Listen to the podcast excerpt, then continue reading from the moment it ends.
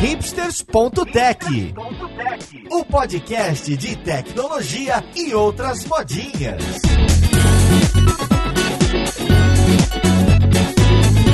Olá, caríssimo ouvinte, seja muito bem-vindo a mais um episódio do seu podcast favorito. Meu nome é Paulo Silveira, esse aqui é o hipsters.tech e hoje a gente vai falar de onboarding de devs. Pois é, é uma grande dor em empresas. Esse momento que você contrata aquela pessoa incrível, que você tá muito animado, muito animado, seja sênior, seja pleno, seja júnior. E aí quando a pessoa vai começar, a gente esquece que cada empresa funciona completamente diferente uma da outra, com stacks diferentes e mesmo stacks iguais, as pessoas usam de formas completamente da sua própria cabeça, da sua própria cultura. Então vamos lá podcast ver com quem que a gente vai conversar.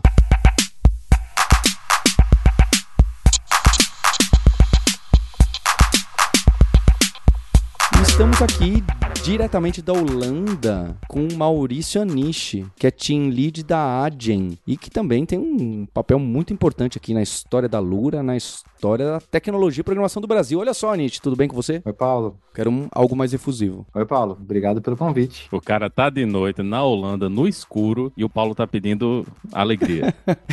e junto com a Anishi está aqui o nosso guerreiro Maurício Balboa Linhares. Fala, Linhares. E aí, aproveitando aqui, né, fim de ano, tô aproveitando o festejo de fim de ano, né, pra ir em todas as vilas de Natal, mas felizmente aqui não tem neve nem tem frio. Então, se muda pra cá, Nish. E diretamente de Caraguatatuba, Alexandre Aquiles, que é um dos dev leaders aqui na Lura, que tem vários papéis diferentes. Tudo bom com você, Aquiles? Tudo bom, Paulo? Prazer estar aqui novamente. E é um assunto que você gosta, né? Porque você faz esse assunto dentro da Lura, você faz o onboarding, você desenvolve os produtos de onboarding que a Lura faz em outras empresas. Então, acho que temos um time bem bacana aqui para conversar. Anish, a gente teve a Dev Leaders Conf em 2022, a primeira edição. Teremos em 2023 uma nova edição. O assunto que você abordou, e você que estuda muito engenharia de software, testes, foi de onboarding. Então, eu queria entender o que, que você aprendeu nesses anos, quais que são os estudos, as práticas, o que, que tem chamado a atenção nesse assunto. Porque parece meio, ah, onboard você põe alguém do lado, e aí vai entendendo, precisa fazer pull request no primeiro dia de trabalho, ok. Tem algumas coisas que a gente já conhece ou quer fazer ou acha que faz, mas eu queria entender um cenário mais amplo. Quais são os problemas, o que está mapeado, o que está acontecendo no mercado, se tem abordagens novas, o que, que você coloca pra gente? Onboarding nunca foi a minha praia, Paulo.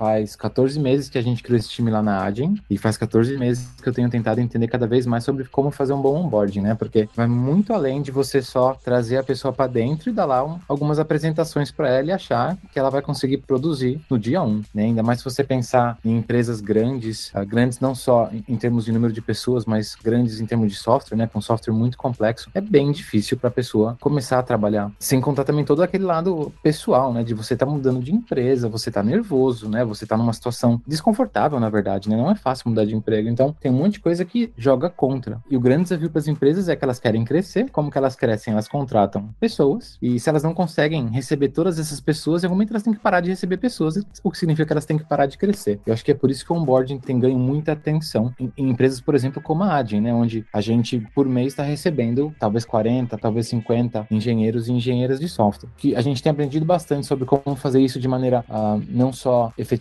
mas também de uma maneira com que seja bem legal para a pessoa que está entrando. E no fim, gente, acho que a gente vai acabar falando sobre, mais sobre isso aqui no podcast, mas a gente tem feito bastante uma mistura de dado bastante suporte do lado pessoal para a pessoa, então fazendo com que a pessoa se sinta confortável, fazendo com que a pessoa entenda que ninguém espera que ela faça mágica no dia um dela, quanto do lado técnico, porque a hora que você entra numa, numa empresa grande como a Adyen, a sua bagagem como programador ou programadora faz a diferença, mas a gente faz tanta coisa do nosso jeitinho que a gente tem que ensinar você para você entender como as nossas tecnologias funcionam. Do lado pessoal, ah, do lado técnico e até depois, né, quando a pessoa já está na empresa e produzindo, a gente até também tenta ajudar ela a dar os próximos passos na carreira dela, que é o que a gente acaba chamando aqui internamente de upskilling. É interessante que a gente tem mais ou menos o mesmo problema na Lura em si, no, na, no time de desenvolvimento da Lura, e a gente acabou criando produtos para resolver isso para outras empresas, né? Mas mais ou menos há 18 meses, então um pouquinho mais só que o Anish, a gente gente resolveu escalar o time. E na Alura a gente tem essa coisa de contratar pessoas júnior. Então, pessoas que estão é, dando os primeiros passos na tecnologia. Então, são três meses que a gente passa e a pessoa vai treinar em tecnologia, na tecnologia específica. A gente tem o luxo de usar tecnologia simples aqui para desenvolver a Lura, né? Porque o problema é muito menor do que o problema que o Anish, por exemplo, resolve, ou que o Linhares resolve. E aí a pessoa precisa ter contato também, assim, o ideal, idealmente, né, com o negócio já desde o primeiro momento. Então, fazer algo que é parecido com o que ela faria no dia a dia. Meio que um subconjunto do negócio. Ela tá focada em treinar tecnologia, mas aqui a gente coloca a pessoa para fazer uma escola e vai treinando tecnologias e resolvendo o problema de criar uma escola. Aí outra coisa importante é contato com as pessoas do time, né? Já ter desde o primeiro momento contato com quem a pessoa vai trabalhar. Então vai ter essa ideia de um mentor, uma mentora para acompanhar essa pessoa, o grupo de pessoas, né?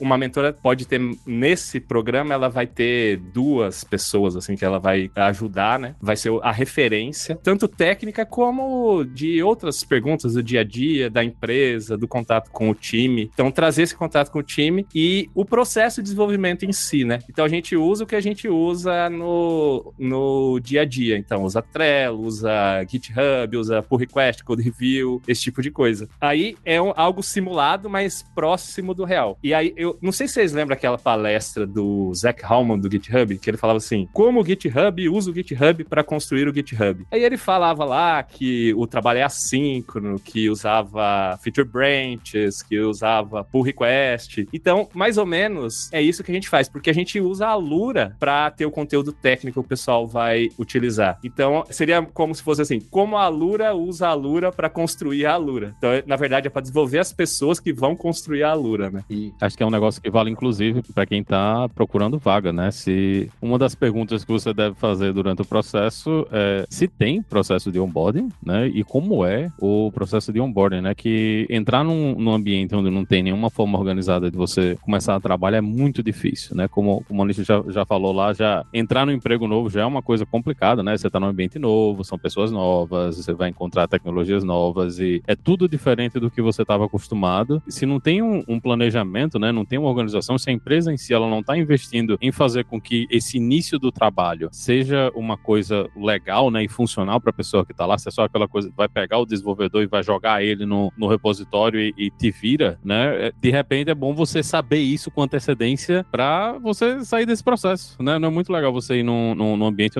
onde a, a, empresa, né? O, o pessoal que está recebendo você não está preparando você para dar o melhor possível, né? Então, se não tem organização, não tem um planejamento, não, não, não, se sabe como é que você vai entrar dentro desse ambiente, né? É melhor desconsiderar essa opção aí. Uma coisa legal, Alexandre, do que você comentou, e, e de tentar criar esse processo de onboarding, é que dá para fazer de muitas maneiras diferentes, né? Então, você comentou de uma decisão que a gente pensou bastante no começo, que é, será que quando a pessoa chega, a gente quer dar para ela um, um bootcamp ali, né? Ela passa, sei lá, uma, duas, três semanas, ainda não perto do time dela, mas treinando e aprendendo as tecnologias. E aí, no fim, a gente acabou optando por não fazer isso, porque a gente ac acabou tentando ver mais valor em colocar a pessoa já no dia um perto do time dela, e mesmo que ela ainda não é tão produtiva, a gente já dá também um, um buddy, a gente chama de buddy aqui, né? Um colega para ela, e esse colega vai aos poucos introduzindo ela no domínio, né? Do, da aplicação do time, do, do time dela, as principais decisões arquiteturais estão acontecendo ali, e nesse meio tempo ela vai passando pelo nosso processo de onboarding, vai fazendo os treinamentos nossos que tem a ver com tecnologia, que tem a ver com princípios de engenharia e etc, né? Claro, acho que a diferença aqui é que a gente não contrata pessoas que estão realmente super começando na carreira, ou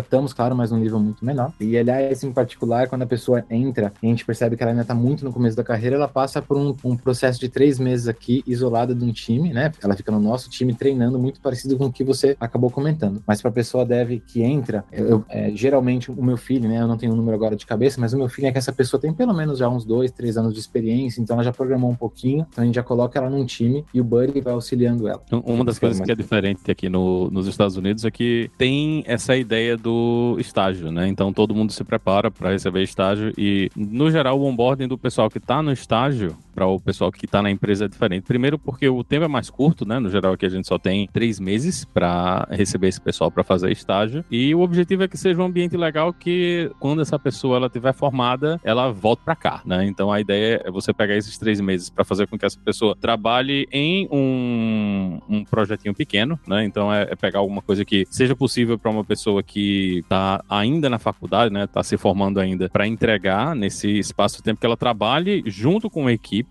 né? Então, no, no, nos ambientes que eu tive até hoje, a gente não separa, né? Esse pessoal que faz estágio do pessoal que faz o, o trabalho diretamente, mas tem sempre essa coisa de criar esses projetinhos, né? O pessoal que vai receber estagiário tem essa responsabilidade de que, olha, você tem que, se você quer pegar, né, um, um estagiário para entrar na sua equipe, você vai ter que fazer um projetinho que seja capaz para essa pessoa entregar, né, durante esses três meses que a pessoa vai estar tá lá e que seja uma coisa legal também para que quando essa pessoa terminar a universidade, ela lembre, ó, fiz estágio naquela empresa, quero voltar para lá no futuro, né? Então, a entrada, né, o onboarding do pessoal que vem para estágio, ele é um pouquinho diferente do onboarding do pessoal que vem para trabalho mesmo, porque o, o, talvez o objetivo seja diferente, né? E, e esse ter esse time box, nesse né, tempo fechado para receber a pessoa, também termina forçando a gente a, a criar coisas diferentes. Já quando a gente está fazendo isso pro pessoal que está entrando mesmo para emprego, né? Normalmente a pessoa entra também direto na equipe, nos ambientes que eu trabalhei até hoje era sempre dentro da, da equipe mesmo, a gente não deixava a pessoa separada, mas a gente tentava separar coisas, né? Normalmente sempre no, no giro, na ferramenta de, de gestão de projetos, a gente colocava os cards, né? Que são cards bons para onboarding. Então, quando entra uma pessoa nova, né? E, e essa pessoa passou do básico, né? Da, das apresentações gerais de engenharia, né? Entendeu as coisas que a gente usa internamente, as tecnologias que são específicas e normalmente a pessoa não pode não ter tido contato, né? Ali do lado de fora, ela vai ficar com outra pessoa junto, né? Um, uma ou duas pessoas da equipe trabalhando junto e vai começar a puxar esses cards que estão ali no, no onboard. A gente até brinca, né? Que a gente podia mudar um pouco a, a, a cultura para que os cards comuns eles tivessem tanto contexto quanto onboard, né? Quando a gente pega esses casos de onboard, então vai ter explicação de onde é que está o código, qual é a classe, qual é a mudança esperada, quais são os testes que a gente imagina. Então a, a gente capricha um pouco mais nesses cards, porque não tem o contexto compartilhado ainda, né? A pessoa acabou de entrar. Então é uma coisa mais para ajudar a pessoa a pegar essas coisas pequenas, né, que não são coisas críticas, não é uma coisa que ah, precisa estar entregue essa semana, mas são coisas que fazem parte do sistema e fazem parte do dia a dia. Eu acho que é importante para a pessoa quando ela entra, né, ela não ficar também muito isolada das pessoas com quem ela, ela vai trabalhar. É bom você já começar a criar essa química dentro da equipe, né, para o pessoal ter esse contato, tanto, tanto ter o, o, contato pessoal como o contato de trabalho ali com as coisas que você vai vai vai estar tá lidando, para também para a pessoa se sentir um pouco mais útil, né? Eu já já ouvi de gente, ah, eu entrei na empresa faz seis meses que eu estou trabalhando em coisas aleatórias e agora que eu vou começar a trabalhar no projeto mesmo que eu fui contratado, né? É meio foda você passar seis meses trabalhando em coisas aleatórias que você nem sabe se isso vai para produção ou se tem valor para o negócio, né? Em vez de você estar tá trabalhando diretamente com o que você foi contratado para fazer. Então, acho até, até para melhorar a, a sensação de pertencimento da pessoa, eu acho que é importante a gente ter contato com o trabalho de verdade, né? O, o mais próximo possível do início ali. Acho que foi até por isso também que a gente acabou pondo a pessoa para entrar no time no dia 1, né? para que ela desde o começo ela entenda como as coisas acontecem de verdade. E o seu comentário, Maurício, sobre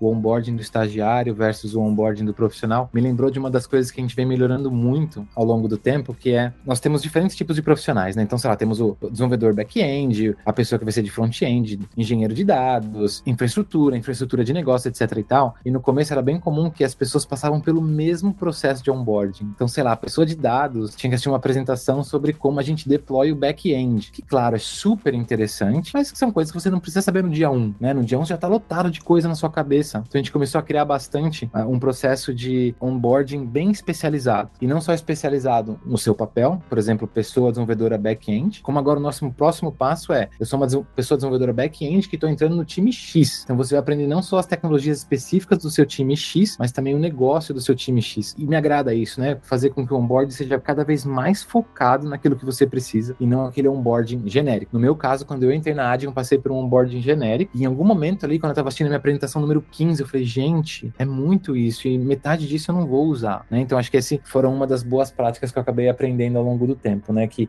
dá mais trabalho criar um processo de onboarding que é super personalizado, mas ele se paga, né? Porque a pessoa perde menos tempo uh, focando em coisas que, que ela não precisa focar no dia 1. O que ela vai precisar depois, né? Não necessariamente dia 1 Ela até é importante, mas vai aparecer no dia 200 para ela aquela informação. Exato. E isso, Paulo, é uma coisa que a gente tem feito até para treinamento de tecnologia, né? Então, você é uma pessoa back-end, então você tem que aprender as tecnologias A, B e C. Só que talvez você só vai usar a tecnologia B quatro ou cinco meses para frente. Então, a gente não treina essa pessoa agora. A gente não fala para ela, olha, você entrou, faz esse treinamento já. Não, a gente fala para ela, olha, assim que você começar a usar essa tecnologia, talvez ela vai aparecer no seu radar em algum momento. Mas a hora ela não apareceu ainda. A hora que ela aparecer, vai lá no nosso sitezinho, nós temos um sitezinho que parece meio que uma plataforma que oferece os cursos uh, que, que, nós temos em aberto ali, meio como o site da Kaelon das antigas, sabe? No dia 16 vai ter o treinamento X. E aí, quando você tiver que aprender a tecnologia X, você vai lá e se inscreve no curso. Então a gente também dá essa responsabilidade de onboarding para a pessoa que está entrando e de uma maneira um pouco mais self-service, né? Então você vai receber o conteúdo quando você precisa. E não três meses antes, e aí quando você for usar, você tem que fazer o treinamento de novo, porque você não lembra mais daquilo que você aprendeu. Então,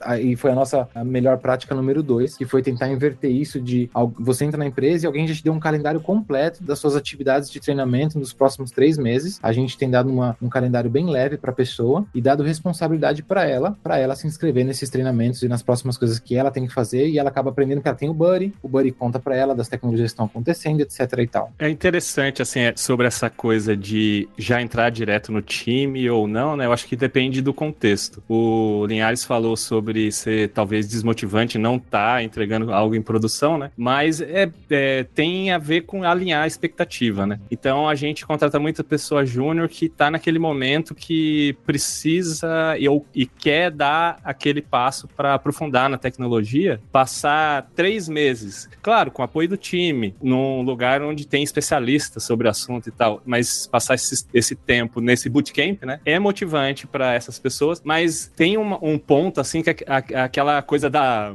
mentalidade, né? Coisa de papo de coach, né? Mindset, essas coisas. Isso acaba acontecendo mesmo. A pessoa, ah, não vou conseguir e tal, ah, eu quero desistir. Então a gente tem uns papos sobre soft skills e usa, inclusive, os próprios cursos da Lura, conversar sobre esse tipo de, de questão, assim, de, ah, eu, eu não sou, não sirvo para dev.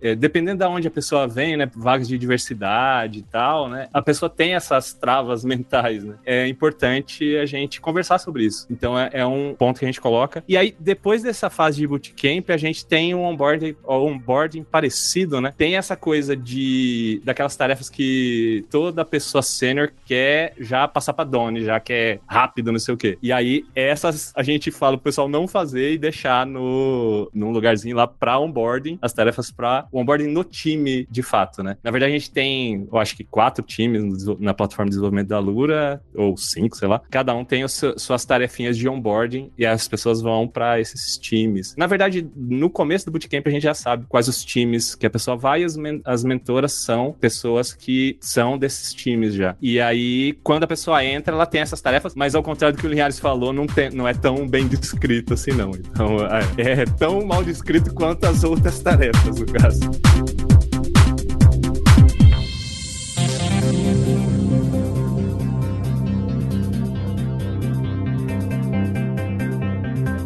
Eu tô pegando vários pontos de vocês e acho tudo interessante, tá bom? Tudo que vocês estão colocando, tô achando, é, verdade. Tem que ser assim, é verdade, isso precisa. Mas eu queria entender, dar uma olhada mais na operação. Então, chegar mais próximo ali do chão da fábrica e saber o que, que a pessoa faz no dia 1, no dia 2, no dia 5, no dia 10, no dia 20. Porque aqui a gente tá falando, ah, tem uma pessoa mentora. Ok, quanto tempo ela fica com ela? Ela pareia com essa pessoa? Quanto ela pareia? Que tipo de feedback ela dá? Quem pilota? Quem é que escolhe a tarefa a ser pega? Quando que essa pessoa para para entender do business? E ela conversa com quem? Quanto tempo na primeira semana? Quanto tempo? Ah, mas peraí, agora ela tem que conversar com o RH porque ela tem que entender como que funciona o cartão do salário. Eu não sei. Eu precisava olhar se não fica muito conceitual de, olha, precisa ter mentor, olha, precisa ser na prática, olha, precisa ser muito próximo, personalizado. Ótimo. Mas me deem um exemplo, pode ser como que é na empresa de vocês, pode ser como é numa empresa que vocês já ouviram falar ou no ideal. Me dá um exemplo do dia 1, do dia 5, do dia 10, do dia 15, a rotina. Às 9 da manhã você vai chegar e você não vai estar abandonado, porque se você chegar às 9 da manhã e ele só tiver às 11, você fica meio perdido ali das 9 às 11, fica ainda mais num ambiente remoto, você fala, pô, o que, que eu faço agora? O que, que eu não faço? Então tem um monte de detalhes aí. E,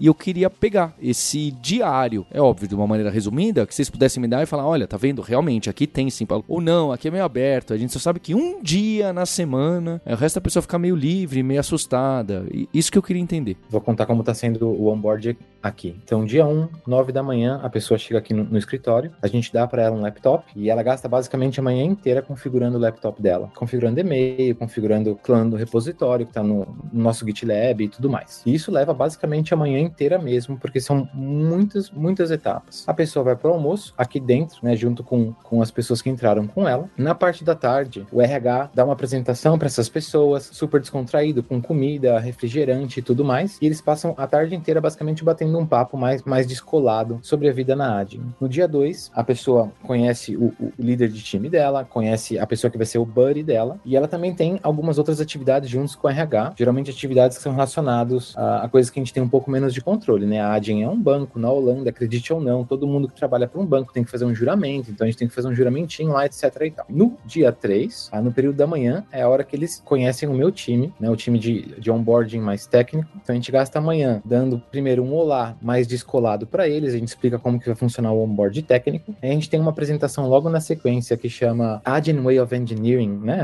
A maneira Agile de se fazer engenharia. A hora que acaba, o almoço é servido no lugar, tudo isso acontece no auditório que nós temos, um lugarzinho de evento bem legal, e as pessoas almoçam juntas. Dali para frente, grande parte do que ela faz é trabalhar junto com o buddy dela. Esse buddy é alguém que já tá no time há, sei lá, pelo menos um ano, já conhece bastante de como o time funciona, já conhece do negócio, sabe se virar muito bem na base de código. E é basicamente programação pareada. Se as pessoas trabalham juntas, é, resolvendo tickets mais simples, a gente tem no nosso sistema de ticket, nós temos tickets marcados com uma tagzinha ali para indicar que alguma coisa é pequena e fácil. Então, geralmente o Buddy pega essas, esses tickets para começar. Às vezes tickets que, né, que, que, talvez não fossem a coisa mais importante do mundo, mas é um pouquinho mais fácil ali para o cara já começar a aprender o domínio. O Buddy tem toda essa liberdade uh, para tomar essa decisão. Enquanto isso, a pessoa nova ela tá acompanhando ali a nossa comunicação e a gente fala para ela, olha, tem um treinamento X que talvez seja interessante para você, tem a apresentação Y que talvez seja interessante para você. E ela vai seguindo esses treinamentos. E ela não precisa nem contar para o líder dela que esses treinamentos estão lá e que ela vai estar ocupada sexta-feira, da 1 às 3 da tarde no treinamento. Ela vai lá, ela se matricula, ela faz e todo mundo entende que ela está nesse, nesse processo de onboarding. E, e, a ideia é que ela vai trabalhando muito perto do colega dela, do buddy dela, e ao longo do tempo isso vai diminuindo, né? Porque a pessoa vai ficando cada vez mais independente, ela vai entendendo cada vez mais do negócio e isso vai diminuindo. O meu feeling é que é, o buddy corta o laço ali, e é feeling porque a gente não está medindo isso de maneira quantitativa, científica, né? Então é o nosso feeling conversando com pessoas, mas o feeling é que o laço ali é cortado mais ou menos uh, por volta de três meses, né? A pessoa já consegue se sentir um pouco mais independente por volta de três meses, apesar de que meu feeling é que ainda você não consegue trabalhar em funcionalidades muito, muito complexas, né? Porque, de novo, o sistema é muito complexo. Depois de uns seis meses, você se sente bem confortável. Depois de um ano, você tá livre. Tem,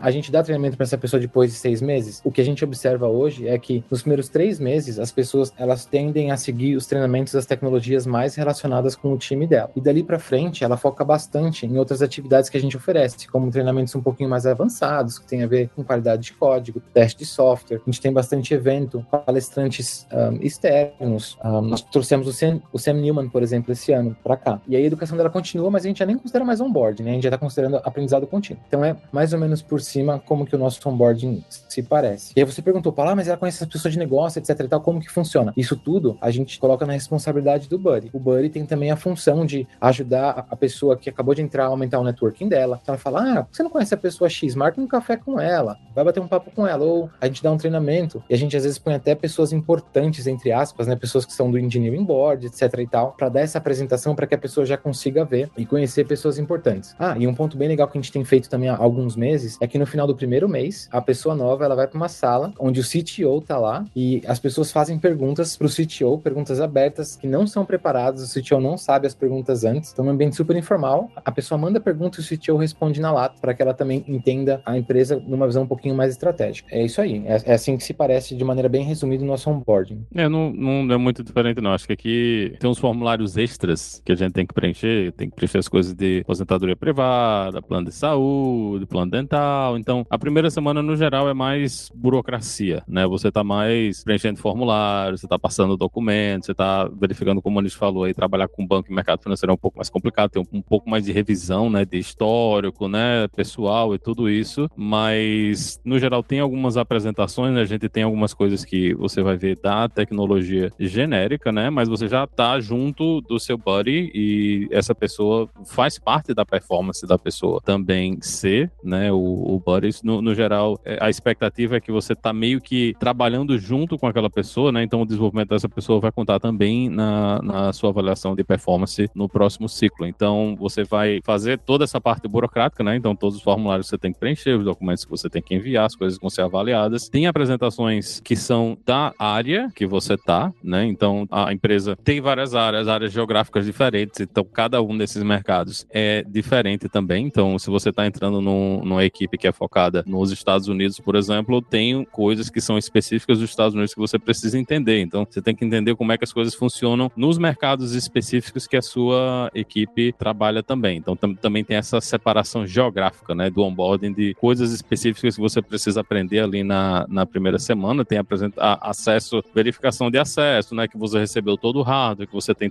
acesso a todos os sistemas que você deveria ter tido acesso. Isso também é uma coisa que o, o Buddy vai fazer com você, né? Ele vai garantir que você tem acesso a todas as coisas que você precisa, né, ter acesso e mostrar o ambiente aonde você pode descobrir mais, né? Porque nessas apresentações elas são coisas mais genéricas, né? São um pouco mais simples, são apresentações curtas para você ter ideia do que está acontecendo e a maior parte delas tem os links para os extras, né? Se você quiser entender mais, se você quiser saber mais, ah, eu quero descobrir onde é que tem mais informação sobre um assunto específico, normalmente vai ter links para essas outras coisas se você precisar entrar mais profundo, né, nesse negócio. Mas eu acho que a, a primeira e a segunda semana no geral são mais para você se ambientar no, no espaço, né? Você entender o que é que está acontecendo, conhecer as pessoas da equipe também, né? Você conseguir falar com todo mundo e, e no geral o pessoal também faz um, um você tem um one-on-one -on -one com praticamente todo mundo da equipe, né? Para se apresentar e as pessoas se apresentarem também para você, que eu acho que é, é bem legal e, e, assim é, é para conversar lezeira mesmo, né? Perguntar o que é que a pessoa faz, o que é que a pessoa gosta, não é para discutir nada de tecnologia. Tecnologia a gente discute no, no dia a dia depois. A ideia é que a gente tenha esse, esse relacionamento pessoal também formado entre as pessoas da, da equipe. Mas depois disso é o, o início do trabalho mesmo, né? Que é você começar a pegar os cards, né? Ver coisas que são simples para você fazer, coisas que são tão bem definidas e no geral é o Buddy que vai fazer isso. Obviamente, você acabou de chegar na empresa, você não tem a menor ideia, né? Do que é que você pode pegar, né? Então o, o seu Buddy ele vai pegar coisas específicas e, e, a ideia é que você consiga fazer, né? Na, nas primeiras semanas, você consiga pegar um card desses entregar e colocar alguma coisa em produção, não porque tem pressa para colocar as coisas em produção, né? Mas é porque é importante você ter a visão, né, do caminho que o código leva até ele chegar em produção. Que isso é importante em, em qualquer ambiente, né, que a gente trabalha. Entender quais são os passos, né, de peguei o card no Gira, fiz o trabalho, botei o pull request, fiz o merge do pull request e agora eu quero ver essa coisa chegar em produção. Acho que você ter, né, no, nesse início, né, que você tá num ambiente novo, ter essa ideia de aonde começa e aonde termina esse trabalho, eu acho que é bem importante. E em praticamente todos os ambientes que eu trabalhei, tanto quando eu estava fazendo, ou quando eu estava sendo o buddy, né, do onboarding, quando, quando eu estava sendo o, o, o, a pessoa que está entrando, né, sempre teve esse momento de, ah, você vai colocar isso aqui, você vai acompanhar essa mudança o caminho todo para a produção. E o resto é continuar descobrindo, né, porque o, o, o como a Anish falou ali, se você mete tudo, né, você dá esse primeiro mês a pessoa só para a pessoa ficar assistindo vídeo e, e vendo aula e lendo material, quando a pessoa começar a trabalhar, ela já esqueceu de tudo, né, não tem como você se lembrar de todas essas coisas. Então, ter essa coisa mais graduada, né? Passo a passo, onde você procura informação extra somente quando você precisa,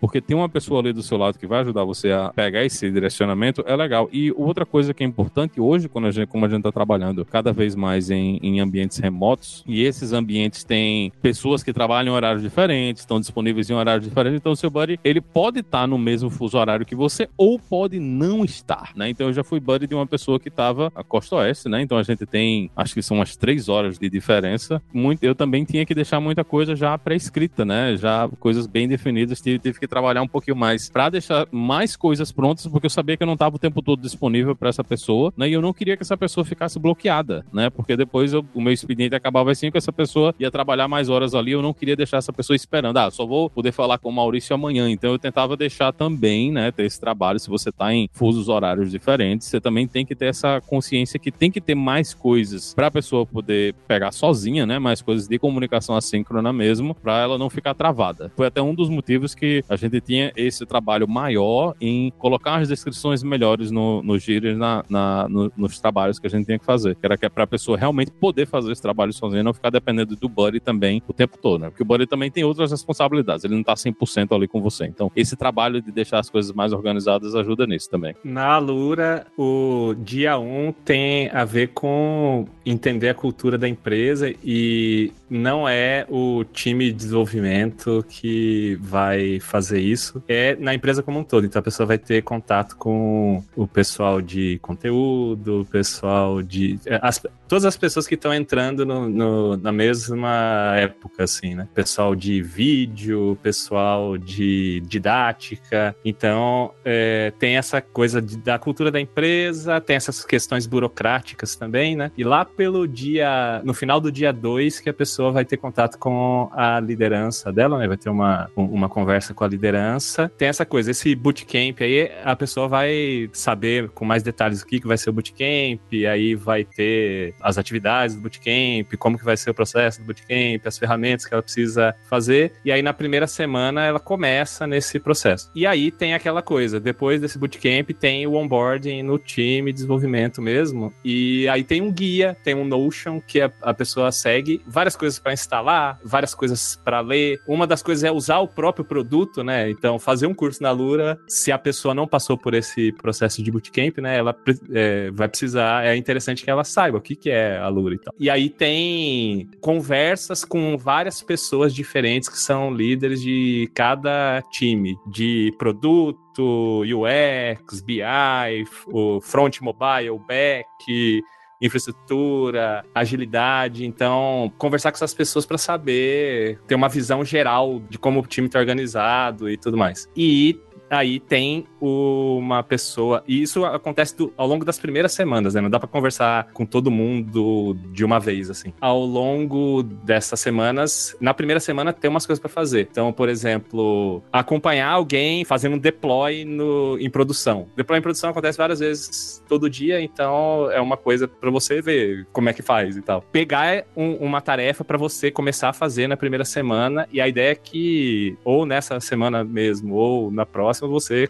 faça o deploy dessa tarefa que é pequena, né? Aí fazer code review, sempre acompanhado no começo, mas depois você começa a fazer é, code review de algum pull request que você consiga entender o que está acontecendo e tal. Então, isso quando entra no time de fato, né? Eu queria pegar o papel desse buddy é, que aparece aí em todos vocês e imagino que todo um board de empresa, quem está ouvindo a gente também. Vocês conseguem me deixar mais explícito, especialmente se for remoto, como que funciona esse mecanismo no dia que eu tenho buddy, eu tô com a câmera ligada com essa pessoa? Porque, sabe o que eu quero dizer? No presencial, isso era muito interessante o onboarding, né? Porque você ficava ombro a ombro com a pessoa e você podia ver quando a pessoa tá com aquela cara de apavorada, quando ela tá travada, quando ela tá tremendo, quando ela tá perdida. E no Discord, no Slack, no Teams, ou onde for que você, seu comunicador da empresa, não é tão óbvio e a pessoa tem vergonha, ou às vezes tem a pessoa que aciona demais, né? Tem até a pessoa que aciona demais. Eu queria entender qual é esse mecanismo específico do Buddy de conversa. Eu tô batendo nesse ponto porque eu acho muito importante, tá? Eu acho que a parte que a gente usa tanto essa palavra batida de cultura é absorvida, ela não está escrita nas paredes em letras garrafais, né? Então, é aquilo que se respira. Tem essas frases aí que também são bobas, mas é, é o que a gente faz, o que não tá escrito, o que acontece quando quando o chefe não tá, né? Essa, esse tipo de frase. Para mim é uma personagem importante, o Buddy. E queria entender. Se é online, passo o dia inteiro com a câmera aberta, olhando pra cara da pessoa, ou chareando a minha tela. Ah, é só de 15 em 15 minutos, e aí tem um descanso, e aí troca. Ah, é só na primeira semana, ou durante dois meses, a gente vai mexer sempre no mesmo código. Sempre, junto. E não tem outra situação. Claro, cada pessoa, cada empresa deve ter uma solução diferente aqui. Times até devem ter solução diferente. Você percebe que a pessoa já tá bem, você começa a liberar. Mas queria entender nesse começo se tem algum modo, alguma regra de ouro, algum mecanismo muito forte. Porque do jeito que vocês estão me colocando, me parece que é mais solto do que eu gostaria, tá? Não sei se o que eu, eu gostaria seria nem bom, nem factível. Então, eu queria saber. O Buddy, na primeira semana, Linhares, quanto tempo junto com essa pessoa? Das 40 horas? Quantas horas ela tá mostrando ou conversando com essa pessoa? Eu já, já fiz os dois, né? Eu já tive que viajar pro escritório para passar a semana lá para fazer onboarding e já fiz onboarding online também. Eu acho que de,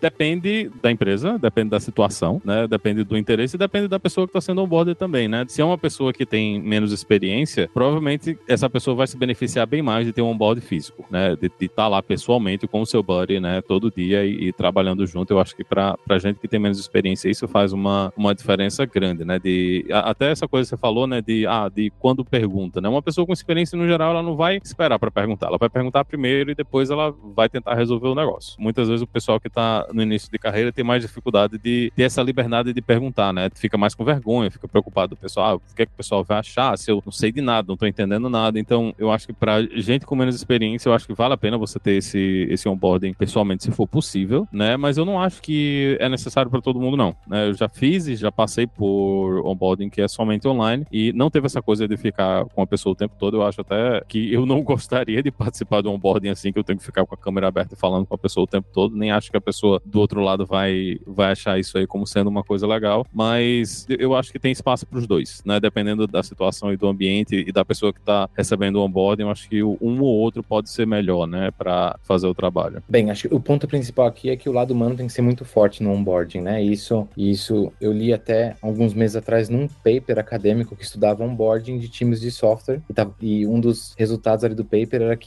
o suporte que você dá para essa pessoa nova é às vezes mais importante do que o treinamento, né? Então o lado humano é muito, muito importante. A gente nunca ditou as regras de como que o buddy tem que atuar. Nós temos guidelines, coisas que a gente espera que ele faça, como programação pareada, como ajudar a pessoa a aumentar a rede de contatos, como eu falei antes, mas como fazer isso acontecer, a gente não, não dita muitas regras. Hoje, nesse mundo pós-corona, entre aspas, a grande parte do nosso onboarding tem funcionado de maneira presencial, né? Então os times, eles vêm para o escritório duas a três vezes por semana e os buddies tentam encontrar os seus pares ali uh, nesses dias que eles se encontram presencialmente. Mas também acontece muito via Zoom, porque, né, a gente não trabalha todo dia mais no escritório. No meu caso, por exemplo, quando eu entrei na Adyen, a Holanda ainda estava fechada, então foi muito remoto e eu trabalhava com o meu buddy, eu entrei num time de desenvolvimento lá. O meu buddy, a gente ficava basicamente se falando, tanto pelo comunicador interno quanto pelo Zoom, e a gente ia batendo bola ali de acordo com o que a gente estava sentindo. Então teve um dia que a gente ficou a tarde inteira no Zoom, e de vez em quando a gente falava, pô, vou desligar a câmera aqui, porque, né, cansei. E de vez em quando é, pô, vamos fazer uns 20 minutos de intervalo. A gente fazia, de vez em quando a gente parava, cada um pegava um cafezinho na sua casa, sentava e ficava batendo papo, né? Então a gente tentou trazer ao máximo o mundo físico, né, entre aspas, para o Zoom. Agora, se todo mundo faz isso, é uma boa pergunta. Eu tendo a concordar com o Maurício no sentido de que a, minha percepção é de que presencialmente parece ainda ser mais fácil, né? Muito mais fácil você comunicar, você tá perto com o seu time, muito mais fácil você bater um papo com outras pessoas. No meu caso, por exemplo, eu tava muito conectado com o meu buddy, muito pouco com os outros membros do time. E, só que o mundo, o mundo é remoto agora, né? Eu acho que a gente ainda tem que, a gente vai ter que aprender ainda como levar todos os benefícios do mundo real do onboarding pro remoto. É o fim do mundo se só onboarding for remoto? Não, claro que não, dá para fazer legal. A gente já aprendeu que dá para trabalhar remoto, dá para fazer onboarding remoto e tudo mais. Mas falta ali alguma coisinha que eu não sei explicar muito bem e que no fim eu sinto essa pequena diferença até na, na no rosto da pessoa quando eu vejo o rosto da pessoa que tá fazendo um onboarding presencial e tá ali de verdade tomando um café com a pessoa, da pessoa que tá ali remoto. E talvez um, um outro exemplo aqui, uma coisa que a gente tem pensado bastante, a gente faz o onboarding, né? E, e geralmente a maioria das pessoas elas estão aqui, algumas estão trabalhando de casa e outras estão trabalhando no nosso escritório de Madrid, porque a gente tem contratado agora pessoas no escritório de Madrid. Madrid, mesmo fuso horário da Holanda, então a gente tenta sincronizar esses dois grupos. Eu percebo bem a diferença de participação entre as pessoas que estão na minha frente, num auditório, com comida e bebida, com pessoas para interagir e as três, quatro pessoas que estão ali trancadas numa sala de reunião tradicional no escritório de Madrid. Essas pessoas participam muito menos. Tem, tem essas dificuldades ainda que acho que a gente vai ter que ser bem criativo para resolver. Aí a gente volta para a conversa de trabalho remoto e o que é remote first e o que não é, né? Eu acho que tem que ter espaço para todo mundo, né? É importante a gente ter esse, essa noção que, que não, não, às vezes não é só pelo trabalho remoto, né? A gente já teve off-site que uma das pessoas não pôde ir porque estava com a mulher grávida em casa e a criança podia nascer a qualquer momento. Não é porque essa pessoa trabalha trabalha remoto, né? Porque ele realmente ele não tinha como estar tá lá com a gente, a gente teve, a gente se deu ao trabalho de fazer com que a experiência fosse também remote first para ele, né? Ele não podia estar com a gente na hora do almoço e tudo, mas nas reuniões e nas conversas a gente tentava sempre fazer o possível para que essa pessoa estivesse participando, né? Então dá para fazer. Eu acho que tem facilidades, né, de você estar tá com a pessoa fisicamente. Eu, eu acho que até o onboarding, né, pelo menos ter, ter uma semana da pessoa fisicamente junta, né, com o pessoal no escritório ajuda, mas não dá pra gente fazer isso o tempo todo, né? Não tem como você estar tá voando toda vez que contrata uma pessoa, você voa oito pessoas da equipe, todo mundo no, no mesmo horário pro escritório para trabalhar. Então é, a gente tem que aceitar que nem tudo vai ser perfeito, né? Mas a gente tem também que se dar o trabalho para fazer com que a experiência da pessoa que não tá fisicamente lá seja uma experiência legal. Tem muito contexto, né? A Holanda é um país minúsculo, né? É, é bem tranquilo atravessar o país para passar um, dois dias juntos com o seu time, né? Não compara com o Brasil, né? De dimensões continentais aí. Então, então são contextos diferentes. Acho que até por isso, de maneira geral, olhando a indústria holandesa, a galera tem voltado mais para o escritório, porque é muito mais fácil isso acontecer aqui. E a gente tem não tem forçado nada a ser presencial no onboard, né? Então, tudo que a gente organiza, a gente tem uma sala aqui reservada para todos os treinamentos e encontros das pessoas e sempre tem um link de Zoom e a gente trata todo mundo igual, né? Então, o onboarding está acontecendo também para pessoa remota e a gente dá a melhor experiência que a gente pode dar para aquela pessoa. As pessoas escolhem mais o presencial ou o remoto? O meu feeling é que a galera gosta muito de vir pro escritório. Tem gente que fica em casa, com certeza, porque todo mundo tem uma vida complicada, não vejo. Tem pouca gente indo cinco dias por semana pro escritório, mas acho que a grande maioria vai de duas a três vezes para lá, sim. Mas, de novo, né? É um país muito menor, a locomoção é muito mais fácil, não se compara. Então, eu, eu por exemplo, tenho ido duas a três vezes pro escritório e eu moro a 80 quilômetros do escritório. E eu vou duas a três vezes por semana porque, para mim, eu, eu acho legal, faz sentido. Quando a gente tem um país continental e tem gente no Rio Grande do Sul e no Ceará, assim, começa a ficar meio complicado vir pro escritório nessa frequência. Mas eu acho que, voltando lá àquela questão da pessoa mentora, ela não precisa ficar 100% do tempo conectada com a mentorada e muito menos com o vídeo, assim, né? Eu acho que é importante ter algum momento desse. E só um aspecto, assim, é, é importante é ficar claro, né, que a pessoa não é a chefe da outra, né? É uma colega. E muitas vezes é uma pessoa, não precisa ser uma pessoa sênior, pode ser uma colega que tá há algum tempo no time, né? Que consegue ajudar a outra pessoa. Muitas vezes já passou, no caso é, da Lura aqui, já passou pelo mesmo processo mas ela já tá um pouquinho há, mais tempo no time. E é muito legal ver isso, né? Da pessoa mentorar outra pessoa que passou pelo mesmo processo e tal. Uma coisa importante, assim, é tem esse problema de a pessoa ficar isolada só conversando com a mentora, né? Então é importante ter, claro, quais as outras pessoas a mentorada precisa conversar. Então ter isso mapeado, assim, para quebrar essa coisa de ter uma relação só é, mentorada-mentora e o resto do time não não, não conhecer essa nova pessoa, né? No, no mundo 100% remoto, nós até fazemos uma lista de pessoas interessantes para a pessoa nova conversar. Inclusive, um dos times tinha uma lista tão completa que a galera começou até meio que, que copiar, sabe? Porque era muito legal mesmo, assim, sabe? Por exemplo, testes vai falar com a pessoa X, arquitetura do sistema vai falar com a pessoa Y, release vai falar com a outra pessoa, sabe? Era muito legal, né? E, e aí fazer com que a pessoa, em um mês, conhecia 30 pessoas diferentes. Acho que essas são as, as coisas que você tem que fazer se seu processo é 100% remoto uh, mesmo, Alexandre, que é fazer com que esses encontros que não acontecem de maneira tão casual no Zoom acabem acontecendo, né? Eu tava hoje ouvindo o podcast nosso interno e alguém fez uma piadinha do tipo, no mundo Zoom ninguém liga pro outro para falar, ah, lembrei de uma piada, deixa eu contar uma piada, né? O que acontece no presencial. E é esse tipo de coisa que tem que fazer acontecer no remoto para que a pessoa, né, se sinta em casa, né? Acho que se sentir em casa é parte importante do onboarding também. Vocês não têm um canal de piadas para a equipe no Slack? É sério isso? temos vários. Vários. Ah, tá. É o que tem, né? É o que todo o Slack tem, não é para isso o Slack?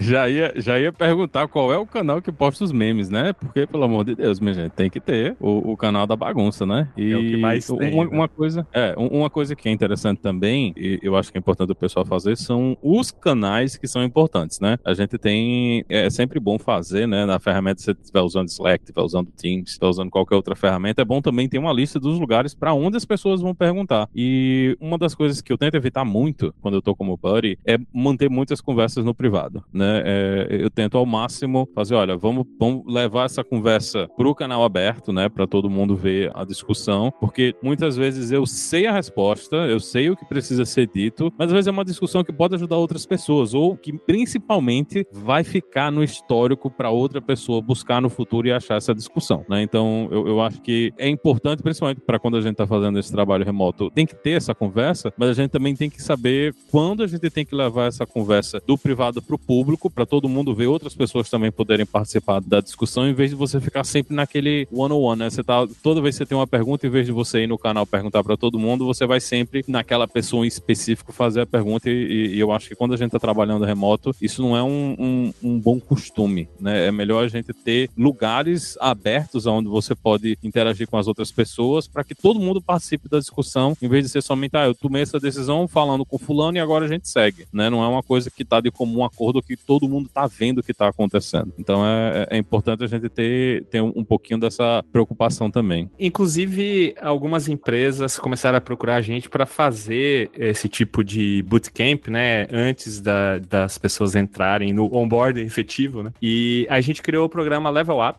que é o nome que inclusive a gente usa dentro da Lura, né? Que é para as pessoas treinarem um grupo de pessoas que vai entrar num time em tecnologias específicas, né? Trabalhando tanto é, o conhecimento na tecnologia como projetos práticos para a pessoa ter habilidade. Então, às vezes, a pessoa vai esquecer as coisas. Então, como, como que ela evita esquecer? Ela tem que praticar e vai montando um projeto que usa os cursos da Lura, mas vai montando um projeto ao longo de 12 semanas aí. Para coisas mais pontuais, a gente tem o Boost, que é um upskilling de um grupo de pessoas, né, para uma tecnologia específica, sei lá, Kafka. Então, faz lá um treinamento de quatro semanas em Kafka com não só o curso da Lura, mas um projeto para a pessoa entregar. E, é, e aí, a medida de progresso é a habilidade da pessoa resolver problemas, atividades, um projeto prático com a tecnologia. E ainda a gente tem o Alura Include, que é um programa de diversidade, equidade e inclusão aí que as empresas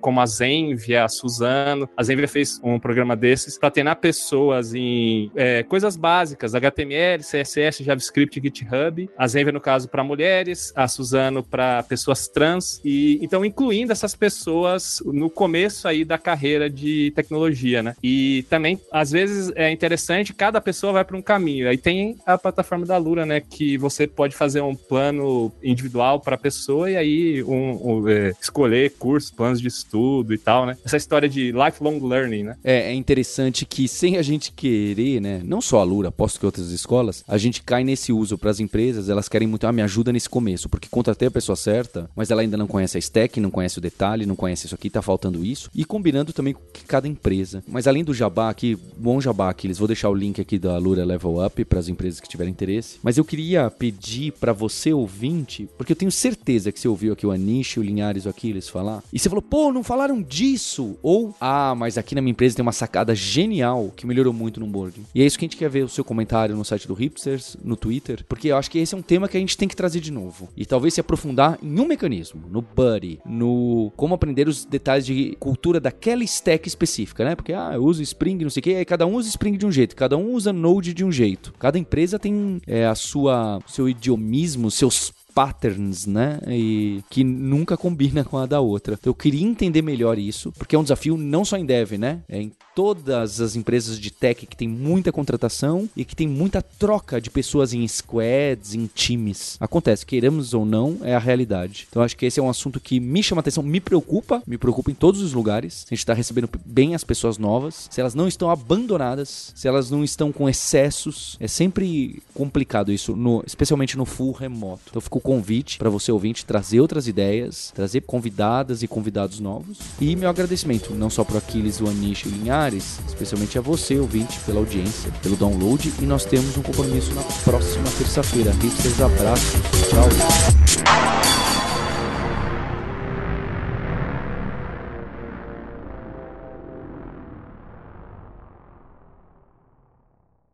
Olha lá, e se você ainda quer mais assunto de tecnologia essa semana, lá em youtube.com/lura tem o hipsters.tube. É isso mesmo. A gente tem um programa semanal que sai lá entrevistas e conversas. Muitas vezes sou eu, tem outros entrevistadores para conversar de iOS, de front-end, de agile, de adoção de tecnologia nas empresas e muita coisa que envolve o universo de tecnologia, de startup e de programação. Então fica aí o conselho para você visitar o youtube.com/lura. Você ouviu o hipsters.tech Produção e oferecimento alura.com.br. Mergulhe em tecnologia. Edição Radiofobia Podcast e Multimídia.